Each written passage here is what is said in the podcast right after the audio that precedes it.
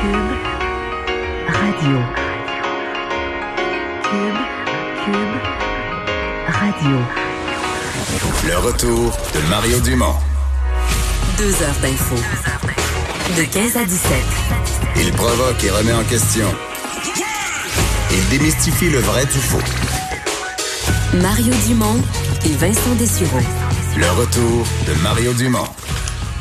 Bonjour tout le monde, bienvenue à l'émission, bienvenue sur les ondes de Cube Radio. Bonjour Vincent. Salut Mario. Alors, euh, journée euh, sombre pour l'ouest du Québec, mais de blanche dans l'est du Québec. C'est vrai, ben je voyais en fait même euh, ouais, même Justin Trudeau tantôt. euh, Ouais, dans- même dans à son Ottawa, point de des petits brins, là. C'était beau parce qu'on avait les pal pas les palmiers, les sapins à l'arrière. Tu vois, je suis rendu dans l'été et euh, la- les gros flocons qui tombaient. Vraiment, ça avait l'air du temps des fêtes. Oui, Mais, euh, quoique on est le 9 avril, donc on aime moins Et- ça un peu. La bonne nouvelle, c'est que là, il y a personne qui a pu changer ses pneus d'hiver trop tôt là. Non, Alors, euh, tout le monde est bien chaussé pour les endroits où il y a de la neige aujourd'hui. C'est pas, pas nécessairement tout de suite qu'on va pouvoir faire changer nos pneus parce que les activités non essentielles, d'après moi, ça va attendre encore quelques semaines. Euh, commençons par une nouvelle de dernière heure. Euh, bonne nouvelle euh, au Royaume-Uni. Oui, Boris Johnson est sorti des soins intensifs, euh, quoi qu'il est toujours hospitalisé, mais on l'a pu le sortir de, euh, des, des- des chambres donc, de soins intensifs. Dans les dernières heures, on confirmait que son état s'améliorait. Euh, on sait qu'il était depuis lundi aux soins intensifs, lui qui avait été hospitalisé le week-end dernier, euh, parce que quand même presque dix jours après euh, son, euh, son, diagnostic de COVID-19, c'était survenu le 27 mars, et on disait bon il y avait des, symptômes très légers, mais une fièvre persistante. Son état s'était dé- dégradé euh, lundi, entré à l'hôpital et ensuite on apprenait qu'il était aux soins intensifs. Alors il en est sorti, là, 55 ans, et prend la pente ascendante. C'est une, c'est une bonne nouvelle.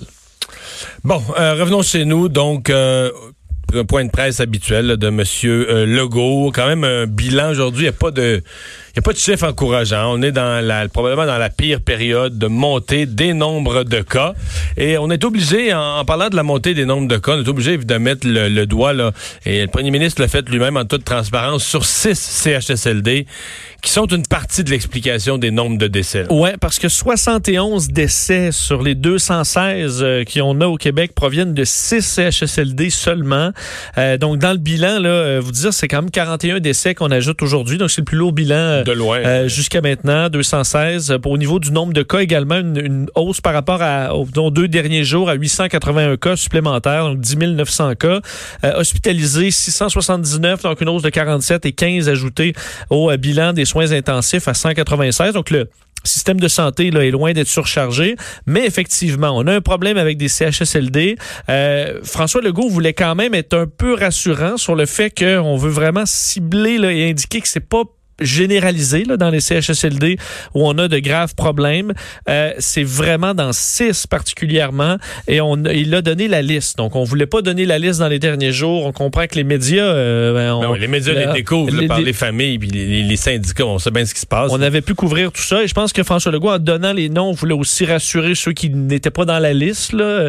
Alors, on a, bon, évidemment, CHSLD Sainte-Do- Sainte-Dorothée euh, à Laval, là, c'est 16 décès. Puis évidemment, je vais vous donner juste le nombre de décès. Là. CHSLD Lapinière à Laval, 10. CHSLD Notre-Dame-de-la-Merci, 13. CHSLD La Salle, 7 décès. Et le, pavillon Antoine-Alfred Desrochers, 5. Et là où il y a le plus lourd bilan, c'est à Shawinigan, donc euh, en Mauricie, là, CHSLD La Flèche. C'est 20 décès. Et on parle de plus de 200 cas là, euh, à, à la flèche. Donc, eux seuls, c'est 71 décès. Dans les CHSLD, en général, au Québec, 106 décès euh, sur les 216 Presque la qu'on a présentement. C'est pratiquement la- presque la moitié. Alors, évidemment, là, c'est central, la situation de nos personnes âgées, de sorte que François Legault annonçait, euh, bon, entre autres pour les centres d'hébergement privés, le CHSLD, euh, résidences privées, euh, ils auront les mêmes euh, primes, l'augmentation que dans, que, que dans le reste du réseau, là, les 8-4 et les, et les primes. Et également, euh, donné que certaines mesures qui étaient en place maintenant, dont l'ajout de médecins dans les CHSLD. Euh, on peut écouter euh, François Legault sur ces, ces nouvelles mesures. Dans les CHSLD, on a ajouté 450 médecins, puis on a ajouté 1000 infirmières et autres personnels de la santé. Tout le personnel, quand il s'approche à deux mètres ou moins d'un patient, d'un résident, d'une résidente, sont obligés de porter un masque. Quand il y a un cas de COVID-19, les familles sont appelées. C'est la directive qui est donnée. Là. Euh, si vous n'êtes pas appelé, c'est parce qu'il n'y a pas de cas euh, de COVID-19. Bon. bon. Malgré la sévérité du bilan aujourd'hui, ils sont quand même revenus. Euh, J'ai trouvé de, de, la façon la plus précise, la plus mesurée qu'on ait entendue sur euh, la, la, la, la réouverture là, de différents secteurs de l'économie, euh, en disant euh, ce qui était faisable, un peu en excluant les deux extrêmes, en disant ce qui était faisable et pas. Et le docteur Arruda a donné, je pense, des, des, bonnes pistes pour nous aider à comprendre vers où ça s'en va. Oui, entre autres, on va tolérer euh, une certaine de, de, bon une contamination, contamination, parmi les gens communautaires, plus chez les gens plus jeunes, parce que on donné la statistique, 99% des décès euh, c'est du 60 ans et plus. Là. Et 70 ans et plus, 90% des décès sont là. Donc, c'est 1 là, en, bas de 60, en bas de 60 ans. Souvent des jeunes qui avaient des conditions sous-jacentes. Donc, tolérer une certaine contamination euh, donc communautaire, question de réouvrir euh, certaines parties tranquillement, mais il faut quand même gérer les attentes là, parce que on ne va pas réouvrir d'un coup et c'est quand même une tâche compliquée. Qu'est-ce qu'on réouvre, de quelle façon réouvrir, des fois ça implique plein d'autres choses. Alors, ce sera quand même compliqué. Je vais faire entendre euh, Dr Arruda euh, là-dessus, entre autres, parce que il est revenu sur, je pense, une, un questionnement qu'il y avait beaucoup sur les réseaux sociaux. C'est de dire, OK, mais être confiné, ça va faire des morts aussi euh, par des suicides, par exemple, ou d'autres façons. Il a, clarifié tout ça, mais qu'on allait rouvrir par étapes. On peut écouter Dr Arruda. Parce que si on se retrouve aussi avec des suicides, de, des dépressions, euh, des gens qui perdent à cause de leur ce divorce parce qu'ils ont perdu leur leur, euh, leur capacité de vivre, on ne sera pas plus avancé au nom de la maladie infectieuse. Mais c'est un équilibre qu'il faut faire et pour ne pas perdre tous les acquis qui ont été faits en fonction des décisions que le premier ministre a eu le courage de prendre, il faut le faire, il faut le faire avec un plan gradué puis qui va s'accélérer. À un moment donné, là, il faut penser qu'on va redevenir une société, à mon avis, plus forte, Bon, alors, étape par étape, tranquillement, à long terme, avec des fois des reculs. Il faudra peut-être fermer, euh, refermer certaines zones parce que, ultimement, on n'a pas de nouveaux médicaments ou de protection réelle contre la maladie. Ça viendra dans le futur, entre autres par euh, une immunisation, une immunité collective, mais qui n'est pas gagnée euh, encore au Québec. Parce qu'à Ottawa, ce matin, ils ont présenté les scénarios et M. Trudeau, dans son allocution, est revenu sur les scénarios. Et là, c'était plus déprimant parce que monsieur, monsieur Trudeau, au Canada, on semble voir un pic beaucoup plus étiré, donc un sommet de la courbe quelque part à la fin du printemps, genre fin juin, si je comprends bien, ou mi-juin. Euh, puis on dit peut-être même que ça pourrait s'étirer plus tard dans l'été. Puis là, donc on se retrouve quasiment jusqu'à jusqu'à l'automne avec beaucoup de cas. Donc, une espèce de scénario beaucoup plus long en termes de nombre de mois. Là. Oui, euh, ça va s'étirer au Canada. Clairement, quand on écoute le discours de, de, de Justin Trudeau, c'est ce qu'on c'est ce qu'on comprenait euh, sur le fait que le retour à une, vraiment ce qu'il appelle la normalité là. Ben, ce sera ce sera long. Euh, et encore là, on va réouvrir tranquillement, refermer parfois. Il y a des vagues qui vont arriver. Je vais vous redonner les, les chiffres de la santé publique tantôt, euh, dans les prochaines secondes. Mais on peut écouter Justin Trudeau sur cette normalité qui va prendre du temps avant d'arriver complètement. Pour l'instant, nos systèmes de santé tiennent le coup. Mais on est à la croisée des chemins. La route qui va nous mener aux meilleurs résultats ne sera pas facile. On pourrait atteindre le sommet de la courbe à la fin du printemps et la première vague pourrait se terminer pendant l'été. Mais comme la, docteur Tam l'a expliqué, on va probablement connaître d'autres vagues d'infection moins importantes pendant un certain nombre de mois. C'est notre, et ce sera notre nouvelle réalité jusqu'à ce qu'on trouve un vaccin. Mmh. Bon. Et, et Dr Arruda a parlé aussi de ça, de la, de la, des fameuses deuxièmes vagues. Et il a même dit, euh, dans le cas du SRAS, j'ai pas les chiffres exacts, mais dans le cas du SRAS à Toronto, la santé publique là-bas s'était fait prendre avec une deuxième vague qui avait causé autant ou sinon plus de décès que la première. On comprend qu'au Québec, entre autres, mettons qu'on fait tous ces sacrifices-là, que dans la première vague, je dis un chiffre, mais on limite à 1000 décès, ce qui est quand même énorme, mais on limite à 1000 décès. Puis que là, euh, il y a une deuxième vague qui arrive trois mois après, puis que celle-là fait 2000 décès on va avoir l'impression qu'on a fait tout ça ce printemps pour rien. Là. Oui. Puis l'économie euh, n'en sera que plus affectée, là. Plus longtemps. Plus longtemps. Alors, il faut garder nos acquis, disons, là, et ça va être dit comme un robinet, là, qu'il faut ouvrir tranquillement, là, et, euh, et gérer Si, la, on, la- la si on ouvre trop, on se rend compte qu'il y a des conséquences, il faut leur refermer tout de suite. On referme. Donc, effectivement, ce sera quand même euh, compliqué à ce niveau-là, alors que la santé publique canadienne dévoilait euh, ses, ses prévisions. Tu le disais, euh, là, on parle de jusqu'à la fin de la pandémie. Là, là, ne sont pas donné de, de, de, de date. Mais au moins un an, mettons. Euh, exact. C'est 22 000 morts au plus. Là. Alors, entre 11 000 et 22 000 morts, c'est la prévision euh, de la santé publique. Si la pandémie euh, a atteint, euh, infecte 2,5 à 5 Ouais. de la Ça, population. le 11 000 à 22 000, c'est dans le scénario où on maintient des mesures de confinement. là. On fait, c'est pas, c'est pas le, le scénario du. On laisse tout aller. On laisse tout aller parce qu'on monte très en haut de ça. Absolument. D'ailleurs, d'ici le 16 avril, donc la semaine prochaine, on prévoit encore 500 à 700 morts. là. donc, euh, d'ici une courte période. Euh, le nombre de cas au Canada qui double tous les 3 à 5 jours, c'est son, c'est son expliquait, c'est ce qu'on expliquait. Mais on dit c'est pas une boule de cristal, là, ces, ces fameuses prévisions. Et quand même, on comprenait aussi que le gouvernement avait euh, déjà des, des analyses là en 2006, quand assez précises de, de scénarios de pandémie à travers le monde et que euh, ça ressemblait même à ce qu'on vit présentement. Alors le Canada était quand même au courant là, que c'était une possibilité dans le monde. Est-ce qu'ils se sont suffisamment préparés? Justin Trudeau a eu la question et euh, il disait bon que plusieurs pays se sont fait prendre quand même et qu'on apprendra de nos euh, erreurs du passé. Puisqu'on va passer pas mal de temps en confinement, euh, ce matin, j'ai- eu l'occasion de parler à, on peut l'appeler un spécialiste du confinement, David Saint-Jacques, l'astronaute, qui, bon, quand même, à trois, à trois d'après moi, dans un vaisseau spatial, puis après ça, à cinq, à cinq qui sont dans la, ou quelque chose comme ça. Ça dépend de- du moment. Là, ils vont être six là, Ils vont dans être les six, ouais, jours. dans la station être- spatiale? Et, euh, et oui, et honnêtement, très intéressante entrevue avec David Saint-Jacques. Donc, qui veut pas les astronautes de la NASA, c'est, et c'est, c'est pas faux de dire expert, parce qu'il y a une expertise là, en confinement.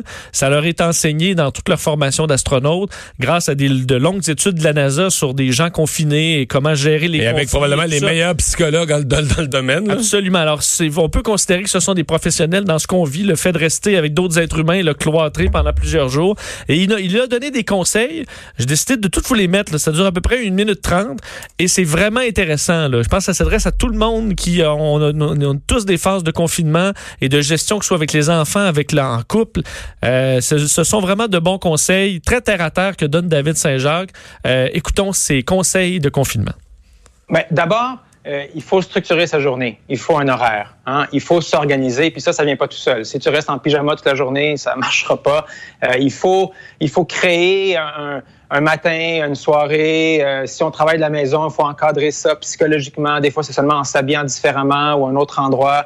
Donc, il faut se structurer, garder du temps pour l'exercice, bien manger, bien dormir. Il faut pas arrêter de bien s'occuper de soi. Donc, et cette structure-là, c'est très important pour les astronautes à bord. C'est fondamental de structurer euh, sa journée euh, pour réussir à survivre comme ça euh, au long terme. Premièrement, la structure et l'horaire. Deuxièmement, euh, et donc prendre soin de soi. Deuxièmement, psychologiquement, c'est important de garder en tête pourquoi on fait ça, garder la mission en tête. Hein, quand tu es astronaute, évidemment, des fois, c'est très difficile, euh, les journées allant des plus de sept mois comme ça, mais je vais à la fenêtre, je regarde la planète, je me rends compte, je me rappelle immédiatement pourquoi, c'est quoi le but de la mission spatiale. Même chose pour nous. Pourquoi on fait tous ces sacrifices-là, tous ces efforts? C'est pour protéger les plus vulnérables de notre société. C'est ça notre mission. Donc, garder ça en tête, ça peut aider. Mais en même temps, je trouve aussi que, un peu de manière zen, se concentrer sur ce qu'on fait maintenant, se concentrer sur l'activité qu'on fait maintenant, se rappeler que ce qui est le plus important, c'est ce qu'on fait en ce moment. Ça, des fois, ça aide à éviter que notre esprit parte trop vers la frustration de ce, qu'on- ce qui nous manque, en fait. C'est le côté psychologique. Puis, troisièmement, il y a le côté social qui est très important. Je trouve que c'est un truc qui m'aide toujours, moi, c'est de me concentrer sur aider les autres. Pas penser trop à moi, mais penser surtout aux autres. Ça, ça peut vouloir dire deux choses. Un, ça peut vouloir dire rester en contact beaucoup avec les gens, comme on peut en utilisant la technologie, nos familles, nos amis. Mais ça peut aussi vouloir dire les laisser tranquilles, laisser leur bulle aux gens. Il faut sentir un peu quand est-ce que les gens ont besoin d'être tout seuls. Et ça, on le sait, quand on vit en confinement avec quelques personnes pendant longtemps, il part des frictions. Il faut, tout, il faut vraiment être à l'affût de ça pour pas permettre à des conflits de grossir euh, comme en cachette. Donc- et de... Hein? Simple, réfléchi, Vous- oui. exprimé clairement. Vraiment bon. euh, Et entre autres, sur le fait d'être à l'écoute, donc de regarder le, le- la, ta blonde ton chum, là, dire Man, il a l'air bourru, ben, je vais pas le gosser, je vais lui laisser sa bulle parce que là, il n'y a pas nulle part où il peut aller pour, euh, pour se sauver. Laissons-nous un peu de temps pour, euh, pour, pour respirer.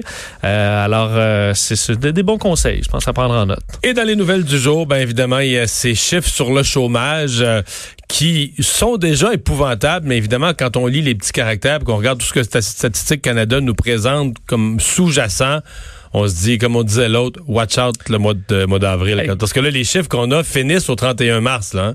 Exact. C'est pour ça qu'il y a certains chiffres là, qui, qui font, ben oui, il me semble qu'on est rendu bien plus loin que ça en termes de, de, de, de perte d'emploi. Effectivement, là, parce que ça va arriver, euh, ces, ces chiffres-là plus tard. Mais on voit déjà le ton, là, parce que le taux de chômage en mars a fait tout un bond, euh, grimpé de 2,2% euh, par rapport à février, donc pour s'établir à 7,8% au Canada. Euh, C'est au Québec la plus importante hausse, la croissance de 3,6% euh, C'est 8,1 On se souvient qu'au Québec, on était dans une situation euh, euh, extrême au niveau de l'emploi, carrément une pénurie de main-d'œuvre, et que, écoute, euh, ça prend une autre tendance très rapidement. La Colombie-Britannique suit l'Ontario, euh, Terre-Neuve, Labrador au niveau de ces, ces bons là, du, euh, du, du taux de chômage. Plongeon de l'emploi également. Donc, évidemment, ça va avec là, le nombre de personnes qui ont perdu leur emploi, euh, ampleur qui devrait euh, s'accentuer encore pour un certain temps, malheureusement. Quand je dis les chiffres sous-jacents, par exemple, tu as un million de personnes. Au Canada, on dit un million d'emplois perdus. Mais tu as un autre 2 millions de gens qui ont vu leurs heures significativement réduites. Là. Donc là, eux, tu te rends compte, du ouais, ça, c'est des gens, eux, leurs revenus ont beaucoup baissé. Dans certains cas, c'est que c'est une perte d'emploi progressive. là. Tu sais, L'employeur a baissé leurs heures, mais parce qu'il était en fermeture progressive, puis là, il n'y a plus rien. Tu sais, L'économie est arrêtée. Donc, dans certains cas, c'est des pertes d'emploi préparation, mais tu as même t'as un 600 000, tu as toutes sortes d'affaires. Tu as un 600 000 personnes qui ne sont pas devenues des chômeurs et qui n'ont plus d'emploi. Là, là-dedans, j'essayais là, de retrouver mes, mes leçons d'économie. C'est sûr que les 65 ans et plus, exemple, qui travaillaient dans des commerces, des, des gens qui étaient, par exemple, des gens de 65 ans et plus qui étaient revenus aider dans la restauration rapide, dans des commerces, commerces fermes, perdent leur emploi. Mais eux, ce sont des retraités, là. Fait que, euh, tombent pas nécessairement dans la définition de chômeur, là, où ils, partent, ils partent pas nécessairement à la recherche d'un emploi. Donc, disons que quand on regarde tout le rapport de, de, du, de Statistique Canada, c'est un portrait plus sombre. C'est déjà sombre. Le chômage qui a quasiment doublé de 4,5 à 8,1, c'est déjà un des plus gros sauts de l'histoire. En fait, c'est probablement le plus gros saut de l'histoire en un mois. Mais quand tu lis tout le détail, tu te dis, boy. Puis là, quand tu regardes le nombre de demandes à la PCU, Ça, on est rendu à 5 millions. hein. puis il restait une journée. Aujourd'hui, les gens, en octobre, novembre, décembre. Donc, on va monter à quoi? Quand tout va être inclus, genre 7 millions. Euh, je pense que la population active au Canada, c'est c'est- c'est- c'est comme 20, je sais plus, 26, 27, 28 millions. C'est comme un quart, quasiment un quart de la population active va demander la PCU. Tu sais, c'est inimaginable. Ça n'a pas de bon sens. en quelques jours. Euh, D'ailleurs, les chiffres aux États-Unis euh, vont dans le même sens aussi. Là. Eux, donc, le donnent par euh, demande là, euh, par semaine. Donc, des gens qui perdent leur emploi et qui demandent de l'aide. Donc, 6,6 millions d'Américains. C'est vu en Floride? c'est plus que les prévisions, Ouais. non? Ils ont fait un drive-thru. J'ai vu les images sur, sur des canaux américains. Là. Pour avoir ces... C'était- trop, il pouvait pas, trop compliqué, pas qu'il y ait de contact là, de personne à personne, puis tout ça. Il y a une personne, un fonctionnaire là, avec des gants là, qui se met euh, avec une immense pile de formulaires de chômage. là.